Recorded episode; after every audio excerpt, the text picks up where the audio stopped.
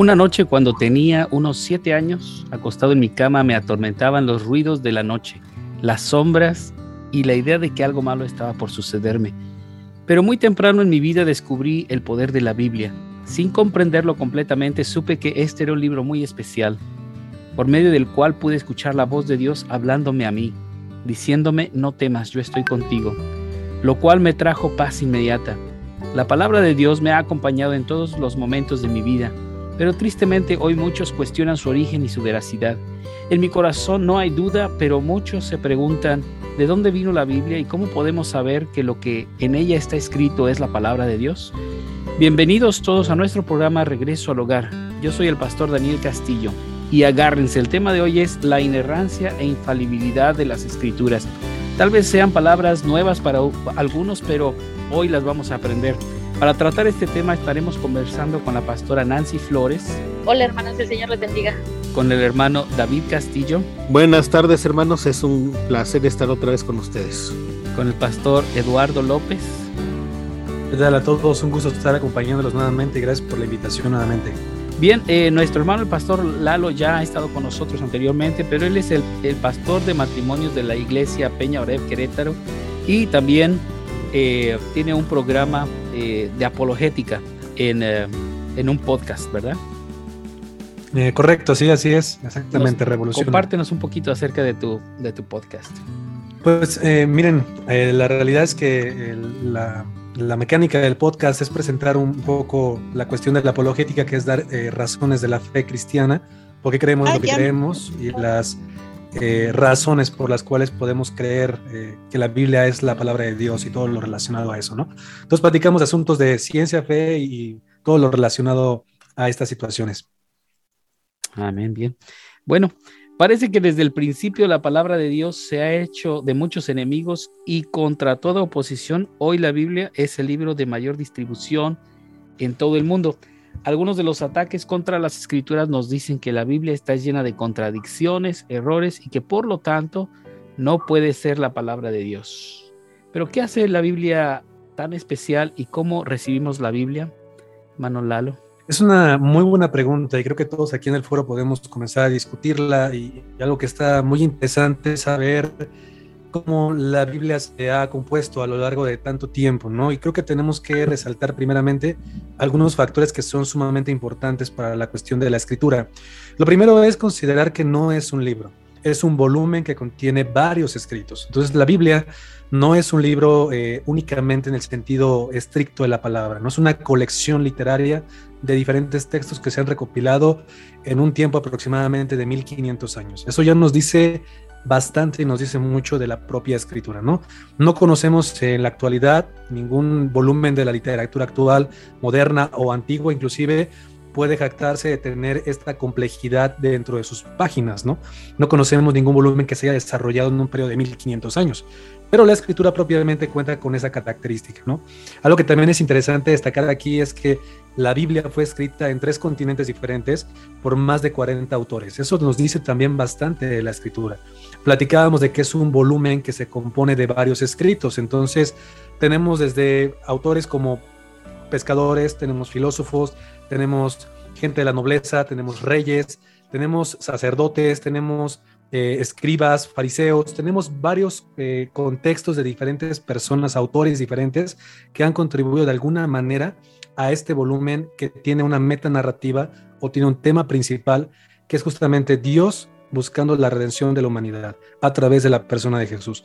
Entonces, esto ya nos dice o nos comunica bastante desde un inicio hasta un fin, porque la escritura tiene un mensaje principal y justamente ese mensaje es consistente a lo largo de todos estos escritos de los que estamos platicando, ¿no? Así es. Además, hay una cosa, la Biblia no se contradice, se complementa. Pudiera parecer contradictorio, pero una de las reglas para estudiar la Biblia es no que se complementa. Entonces, este, cuando dicen que la Biblia se contradice, pues no, es, vamos a poner un ejemplo. Este, vemos un accidente, usted está del lado izquierdo y el otro del lado derecho, y entonces lo ven desde de otra perspectiva diferente. No es más que el mismo accidente, pero visto desde una perspectiva diferente. Igual sucede con algunas narraciones de la escritura. Unos ven un punto de vista y lo narran y otros ven otro punto de vista, pero el acontecimiento principal es el mismo. No se está contradiciendo, se está incluso este, complementando. Eso es algo que tiene las escrituras, no se contradicen, se complementan. De hecho, eso es muy cierto. Si lo vemos desde el punto de los evangelios sinópticos, este es el ejemplo claro que está dando la pastora Betty. Eh, cada quien lo va a narrar desde su propia perspectiva, pero al final de cuentas es el mismo hecho, con más o con menos información, pero que narran lo sucedido dentro de la escritura. Así es, y lo complementamos cuando, por ejemplo, queremos ver cómo fueron las cosas y vemos un evangelio, un punto de vista, otro punto de vista del otro evangelista y otro punto de vista del otro evangelista, se complementa eh, la narración y se enriquece. Entonces no se contradice, sino que se va enriqueciendo. Sí, eh, hermano Lalo, nos comentaba que hay varios autores en, las escrituras, pero ¿cómo es que entonces decimos eh, que Dios es el, autor de la, de la palabra y al mismo tiempo que está inspirada por Dios?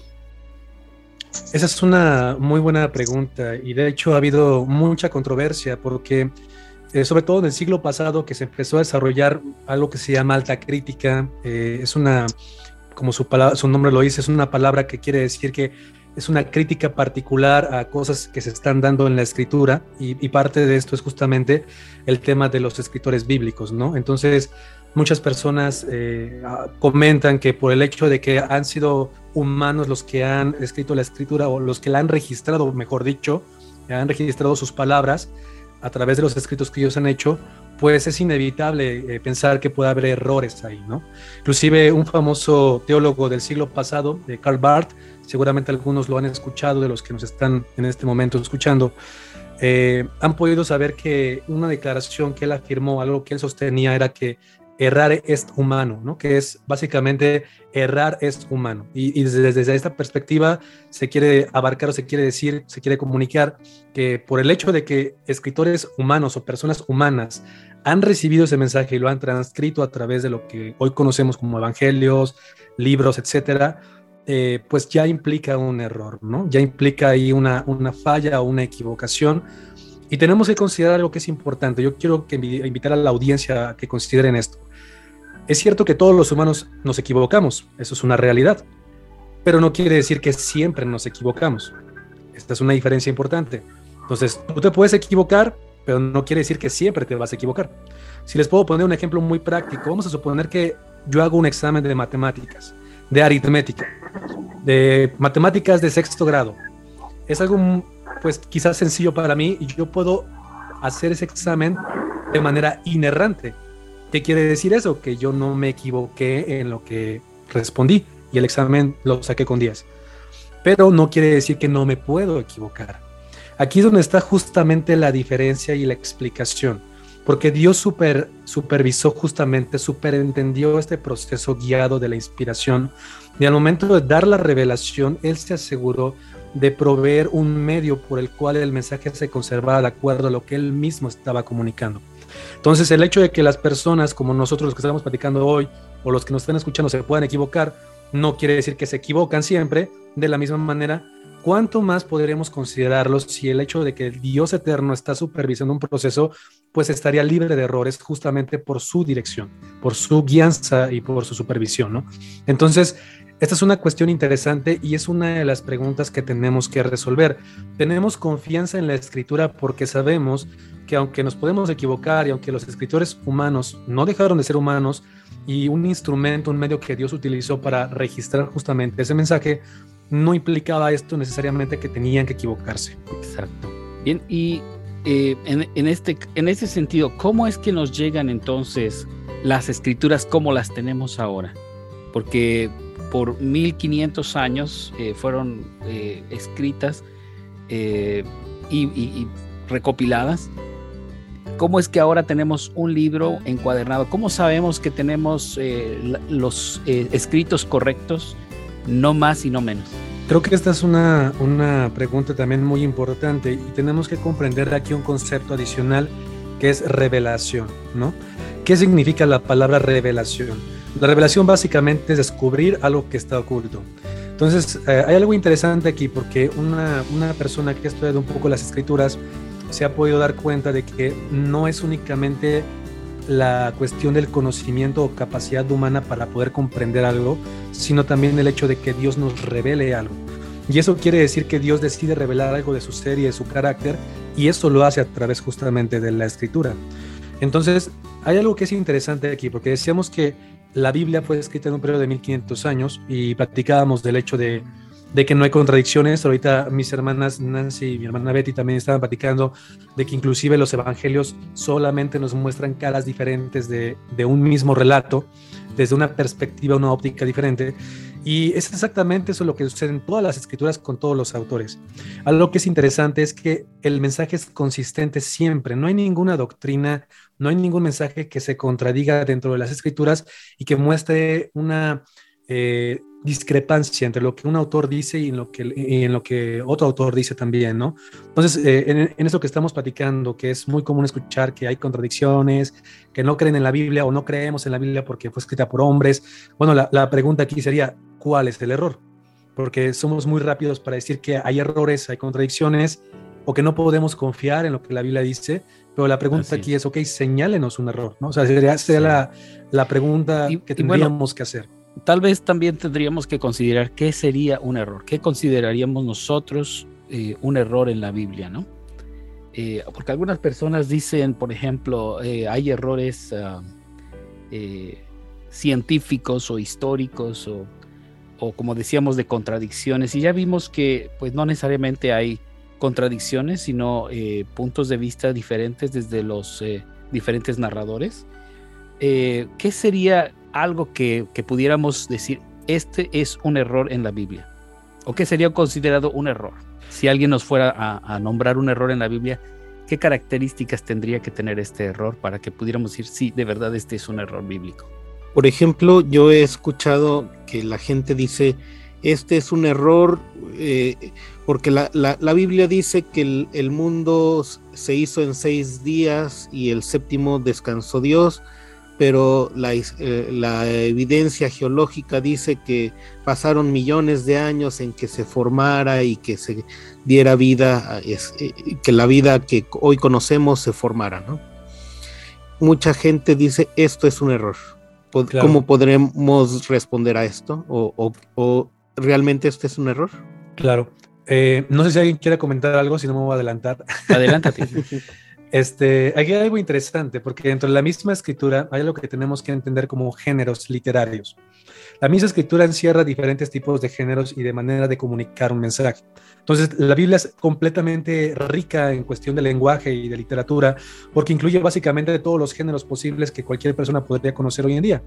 Desde, género, desde la narrativa, desde poesía, desde sabiduría, de, eh, desde la cuestión histórica también. O sea, hay varios géneros que involucra la propia escritura. Entonces, con lo que comentaba David, por ejemplo, hay algo interesante porque la, propia escritura en la cuestión de Génesis tendríamos que considerar cuál es el género literario de este libro, cómo era la manera en que se quería comunicar el mensaje. ¿Era completamente literal los seis días? ¿Qué tiene que decir esto? O, cómo podemos saber esto, mejor dicho, ¿no? Y algo que comentaba mi, mi hermana Betty también es la cuestión de la hermenéutica.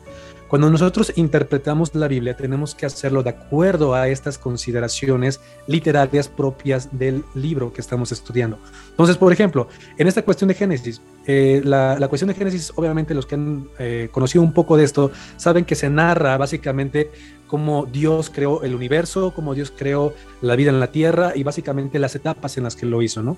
Entonces ahí tenemos que considerar qué tipo de lenguaje está utilizando la escritura. Y no es correcto eh, atribuirle un, una literalidad a lo que está en el texto, porque muchas veces vamos a perder justamente el foco de lo que el autor nos quiere comunicar.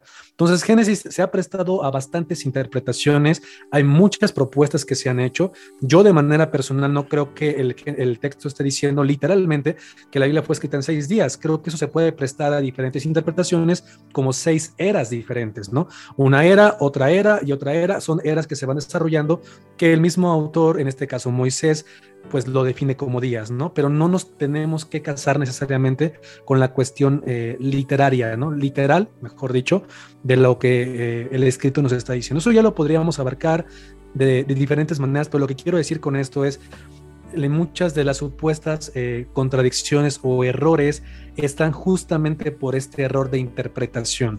No tanto queremos interpretar el, texto en nuestro propio contexto, ¿no? Queremos que se ajuste a, nuestras, a nuestros estándares y no estamos realmente usando el, contexto original del texto.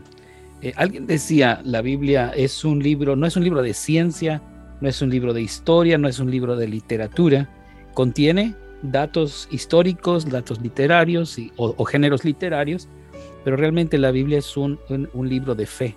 Y esta es la razón por la cual puede tener autoridad sobre nuestra vida, porque un libro de historia no puede tener autoridad en nuestra fe. Un libro de, literatura no puede tener la autoridad que la Biblia tiene eh, sobre nuestras creencias, pero siendo un libro de fe y conteniendo todos estos eh, eh, aspectos, ¿verdad? científicos, históricos, literarios, claro, en su propio contexto, tenemos entonces nosotros que entender que realmente la Biblia es un libro eh, diferente a lo que muchos estarían esperando, ¿no? Yo quisiera aquí agregar algo rápidamente antes de terminar mi participación en este momento de esto, y, es eso que comentabas, eh, Pastor Dani, acerca de, que la Biblia eh, tiene una autoridad sobre nosotros en la cuestión de fe y, de, conducta, ¿no? Nuestra norma.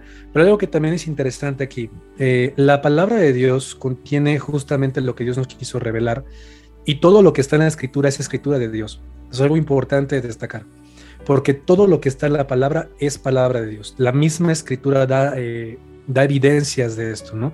Podemos ir a un texto como 2 de Timoteo 3:16 que nos dice que toda la palabra es inspirada, la palabra exhalada en el griego. Y eso quiere decir que toda la palabra tiene la misma fuente que es Dios. Ahora, si la fuente es Dios, quiere decir que la palabra es Dios, o sea, la fuente de la palabra es Dios, quiere decir entonces que eh, no se puede equivocar, porque si se equivoca la palabra, ¿qué estaríamos eh, implicando con esto? Que también hay, hay, error en Dios. Entonces el problema siempre es más bien, como decías, cómo lo estamos entendiendo, cómo lo estamos interpretando. Entonces, aún en situaciones muy particulares, y rápidamente hago este comentario, en, eh, ustedes lo saben bien, después, más o menos en la edad oscura, la Edad Media, ustedes saben que se creía todavía que el universo giraba alrededor de, de la Tierra, ¿cierto? La famosa teoría geocentrista. Bueno, la escritura en ningún lado afirma que la Tierra es el centro del universo. En ningún lado. Sin embargo, fue un conflicto para la iglesia en ese momento y ah, para los científicos que estaban encontrando evidencias claras de que eh, eh, vivimos en un universo heliocentrista, ¿no? O nuestro sistema solar es heliocentrista a través de la estrella del Sol. Entonces, eh, lo que quiero decir con esto es, nuestro problema es cómo lo entendemos no lo que la escritura afirma, sino lo que entendemos. Y es justamente donde tenemos que someter nuestra propia eh, capacidad de poder comprender las cosas a la propia escritura. Es todo lo que quería comentar.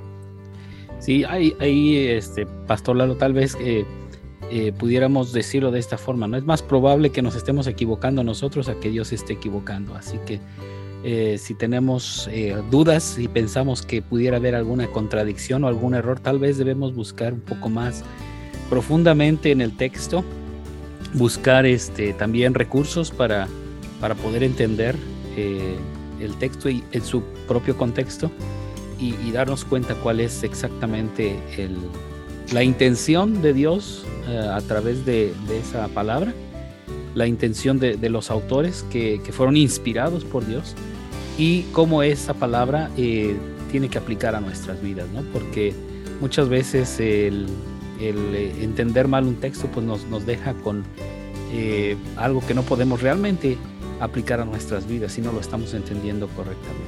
Así es, completamente de acuerdo. una, una de las preguntas que este que también han surgido es por qué hoy hay tantas versiones. Porque hay unos que utilizan una versión Reina Valera 60, otros una nueva traducción viviente, otra una traducción Dios habla hoy. ¿Por qué hay tantas Biblias o por qué este y, hay algún error en ellas o por qué es necesario tantas versiones? Ok, eh, no sé si alguien quiera adelantarse a la pregunta. Yo siento que ya hablé demasiado. Sí, no, quiero dar la oportunidad a mis hermanos. Um, no sé si alguien más quiera comentar. Yo creo que eh, Dios en su provisión nos ha dado diferentes eh, versiones en las que podemos eh, ver el, propósito de, los traductores, de, los, de las editoriales. existen algunas de las versiones que son más apegadas al texto, ¿sí? Que, que, han sido traducidas, por ejemplo, palabra por palabra. Y existen eh, otras versiones que han sido más traducidas como ideas eh, en general, o, este, o incluso son, este, ¿cómo le llaman? se me fue la palabra. Este, pero bueno, el, el, punto es que eh, las, las traducciones que están hechas palabra por palabra, como es un lenguaje con, con una gramática diferente, con, con, este, con palabras de uso diferente, no se traduce eh, en una forma muy comprensible a nuestro idioma. Entonces muchas veces este, el propósito de otras versiones es buscar um, un, este, eh, una comprensión eh, mejor del, texto. Entonces hay unas, algunas, por ejemplo, que incluso existe una que se llama traducción en lenguaje actual, que lo que trata es de, bajar, simplificar el texto a una, a una este, eh, forma en la que nosotros podamos eh, entender la idea de lo que el autor estaba tratando de decir. Pero eh, bueno, muchas veces perdemos en este, en, esta, en este tipo de traducción mucho del, del texto original. Entonces, depende qué estamos tratando de hacer, qué, estamos tratando de entender. Yo considero que debemos tener varias versiones y, este, y complementar las unas con las otras. Esto, así es, completamente de acuerdo eh, con lo que comentaba el pastor Dani. Yo quisiera agregar a lo que él comentaba, eh, que también mucho va, a depender de la disponibilidad de diferentes manuscritos que vamos teniendo. Entonces recordemos que la Biblia fue escrita durante mucho tiempo y se escribió no en hojas de papel, cuaderno, como lo que tenemos hoy, ¿verdad? Lo, se escribió en pergaminos, vitelas que eran pieles de animales, diferentes materiales que se han eh, encontrado en diferente tiempo y los textos también se traducen de acuerdo a esos manuscritos. Entonces tenemos una versión que es más consistente con manuscritos, por ejemplo, del rollo del Mar Muerto, los rollos del Mar Muerto que son básicamente recientes del siglo pasado, mediados del siglo pasado, y otras versiones, como decía Pastor Dani, que ya son un poco, buscan ser un poco más contemporáneas para tratar de contextualizar mejor el mensaje a lo que nosotros entendemos, ¿no?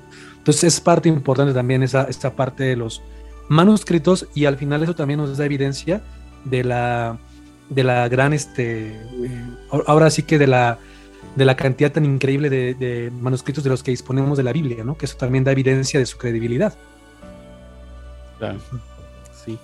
Y bueno, eh, hablando de los manuscritos, eh, algunos de los manuscritos más antiguos, de donde se, copian eh, o se traducen las versiones más antiguas también, son eh, curiosamente más, eh, más modernos, ¿no? y entonces, conforme ha ido pasando el tiempo y, la arqueología, se han ido consiguiendo más manuscritos o más fragmentos de, estos manuscritos con más antigüedad, lo que, lo que nos, nos ayuda a comparar unos, unos textos con otros y encontrar eh, que, son más fieles, ¿verdad? En, cierto sentido, eh, los, los manuscritos más antiguos. Ahora, no estamos diciendo que esto le reste validez, ¿verdad? A, los, a las traducciones eh, más antiguas. lo que nos, nos, dice es que, podemos tener mejor entendimiento en las traducciones que han ocupado estos nuevos textos o estos esos manuscritos eh, recientemente encontrados que tienen más antigüedad. Eh, el pastor Lalo decía que eh, eh, los, los rollos del mar muerto tiene 100 años.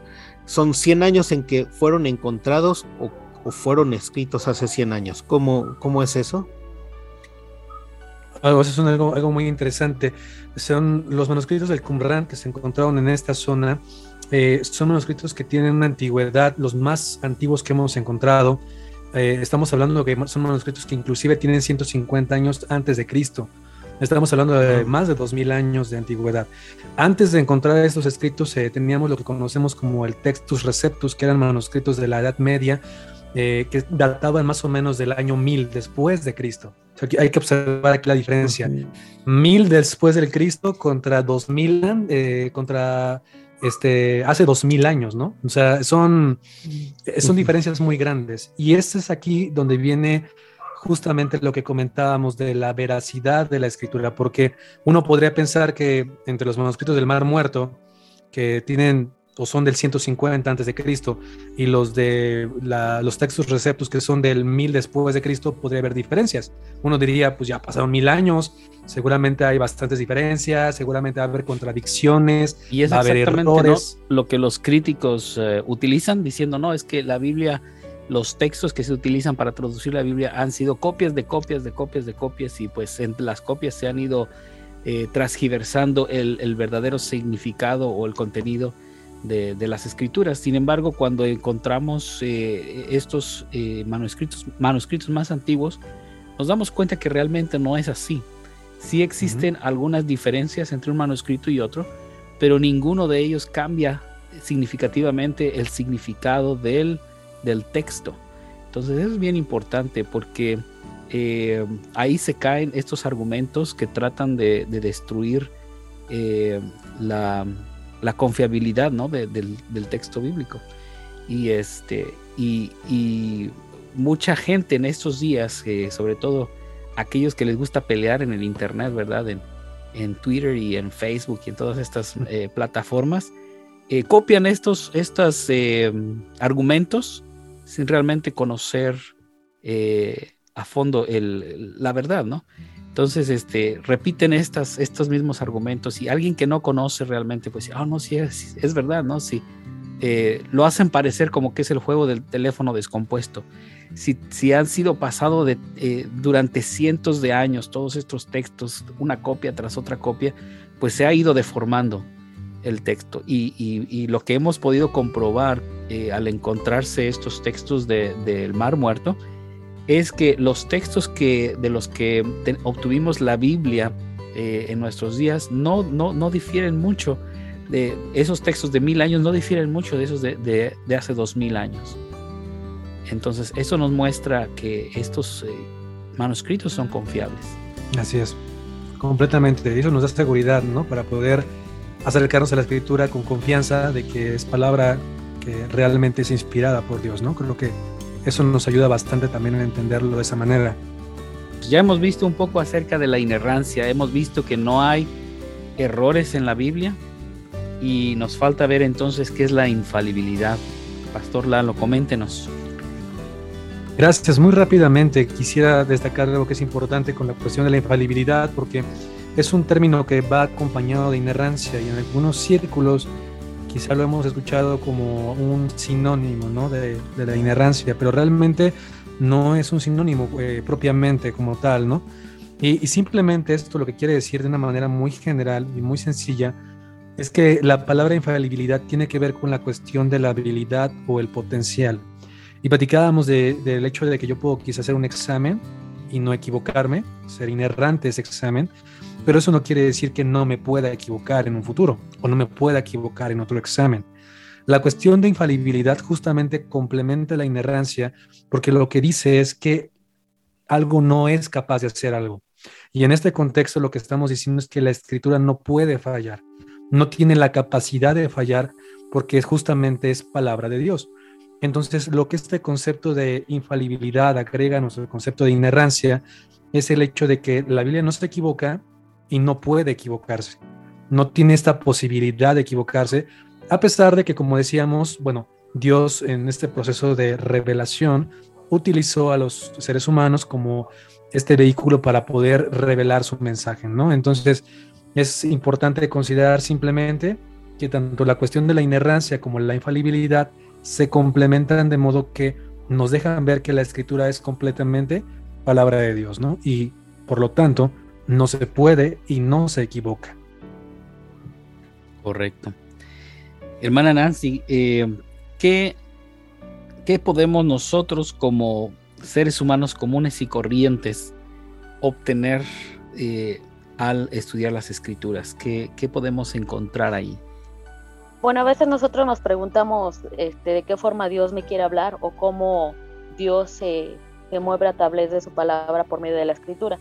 Si nosotros pudiéramos centrarlo este, a lo mejor eh, o, poner un índice eh, prácticamente en, la, en lo que es la escritura, podríamos ver acerca de la creación, que sería en el Génesis, eh, la necesidad del pueblo en toda esta parte de la historia de lo que vivió y de lo que trascendió dentro del pueblo de Israel, la forma en la cual Dios quiere que la alabe, pero también su pueblo la alababa en muchos momentos en lo que es la parte poética este, de, estos, de estos libros. También eh, podríamos ver acerca de ese amor, de esa, eh, de, esa misericordia de Dios al enviar a su Hijo dentro de los evangelios, el caminar de aquel Jesús en aquel momento dentro de este, de este tiempo, de estos libros del Evangelio, pero también acerca del perdón que Dios eh, quería dar o quiere dar para cada uno de nosotros por medio de todo lo que pasó y trascendió en su pueblo en ese momento, este, en, en los escritos de, de Pablo, pero eh, también lo que Dios quiere para con nosotros. Eh, si bien este, el libro de Apocalipsis es un libro que nos revela acerca de lo que Dios quiere al final de los tiempos o de lo que va a suceder al final de los tiempos, pero creo que el propósito eh, principal desde el Génesis al Apocalipsis es hacer la revelación de Jesucristo, del plan redentor por medio de Jesucristo, del amor y del perdón sobre todo de nuestros pecados. Dios con amor y misericordia nos ha enviado su palabra para que nosotros podamos creer en ella, podamos tener esa fe, pero sobre todo podamos tener la convicción de que Dios eh, por medio de ella nos habla a cada uno de nosotros. Y si bien es cierto, a lo mejor hay muchas eh, escritos o, perdón, si bien hay muchos este, eh, o diferentes formas de cómo podemos ahora escuchar las escrituras, eh, Dios habla hoy, este, y de algunas otras, pero al final de cuentas la palabra sigue siendo la misma y la palabra nos habla y nos seguirá redarguyendo en nuestro corazón y nos hablará a nosotros. Así es. Muchas gracias. David, pues estamos eh, concluyendo un poco este tema. ¿Con qué te quedas? Bueno, el mensaje central de la Biblia yo creo que podemos encontrar en toda la Biblia amor y misericordia. Desde el principio, el, amor con el que Dios este, trató y cuidó a, su pueblo mientras que estaba en, en Egipto, la misericordia que tuvo con él, el amor con el que soportó la rebeldía del pueblo mientras viajaba en el desierto, la misericordia que tuvo con ellos también de darles todo lo que necesitaban. Es una historia que digamos se repite con nosotros. Nosotros somos rebeldes, pero encontramos el amor y la misericordia de Dios. Y yo creo que esa es la infalibilidad que podemos encontrar en el mensaje. E ese mensaje que fue para de amor y misericordia para el pueblo de Israel hace más de dos mil años, es también para nosotros. Yo creo que este, la Biblia podrá tener varios puntos de vista, depende del autor, del, escritor de alguna historia, de los, de los apóstoles que escribieron los, los evangelios, o podrán, podremos encontrar nuevas versiones este, con palabras más rebuscadas unas que otras, o con palabras más sencillas unas que otras pero en todas ellas podemos encontrar el amor y la misericordia que Dios tiene para con nosotros. Y el mensaje más claro de amor y misericordia es el que encontramos en Juan 3:16, que dice que por que de tal manera amó Dios al mundo que dio a su hijo unigénito para que todo aquel que en él cree no se pierda, mas tenga vida eterna. Eso aplica ayer, aplica hoy y aplicará mañana. Mano, eh, Pastor Eduardo López, ¿qué nos deja? ¿Con qué nos deja? Creo que el hecho de considerar y ver a la luz de la evidencia la, cuestión de la escritura, de su confiabilidad, de, cómo se ha conservado, se ha preservado, y como decía David, cómo el mensaje al final es relevante hoy en día, también nos da la seguridad de que nos podemos acercar, como el escritor de Hebreos decía, confiadamente al trono de la gracia, ¿no? Tenemos esta confianza de poder acercarnos a una palabra que es viva, que es eficaz, que ha demostrado eh, eh, perseverar y perdurar durante todos los, tiempos, la antigüedad y demás. Y es una palabra que, sigue fresca, que sigue viva, que sigue hablando, que sigue siendo relevante para la cuestión de nuestro día a día. Entonces, e, estos temas que estamos discutiendo simplemente nos dan una base, nos proporcionan un fundamento sólido sobre el que podemos construir nuestra vida, ¿no? Podemos descansar nuestras preocupaciones y construir nuestra vida sobre este fundamento que es la palabra, que es verdadera y que no falla. Y, si no falla es verdadera, entonces vamos a tener un resultado que como la palabra dice, no va, no va a fallar y va a ser realmente verdadero. Entonces, creo que todo esto que estamos discutiendo nos sirve como un fundamento sólido para poder construir nuestra vida sobre él, ¿no? Amén.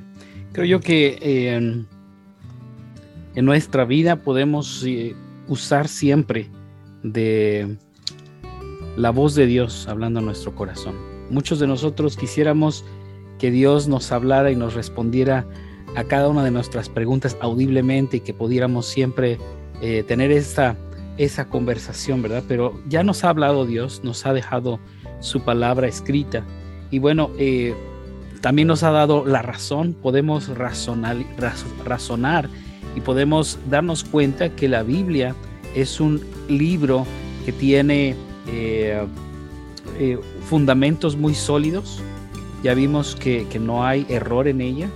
Eh, también tenemos la experiencia, ¿verdad? Podemos experimentar las cosas que la Biblia nos dice, las podemos experimentar personalmente, podemos sentir la presencia de Dios, podemos orar y recibir respuesta de Dios. También tenemos la historia que nos muestra cómo Dios ha actuado, eh, cómo, cómo otros cristianos a través de la historia han recibido la palabra de Dios y la han usado, la han puesto en práctica y Dios ha, bendecido y ha actuado a través de la historia. Pero lo más importante es que tenemos esta palabra que es segura, que es, que es firme, ¿verdad? Que no, que no cambia y que no, eh, no nos eh, va a dejar eh, tirados. ¿sí? Dios sigue hablándonos de muchas maneras pero la más importante, la más segura es a través de las escrituras. Solamente tienes que abrir tu Biblia y pedirle al Espíritu Santo que te hable por medio de esta palabra. Recuerda siempre que justo ahora Dios está llamándote y te espera con los brazos abiertos que vengas de regreso al hogar.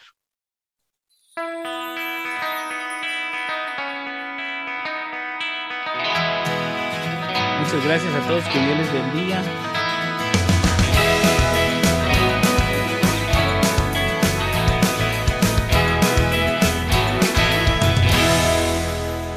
la próxima.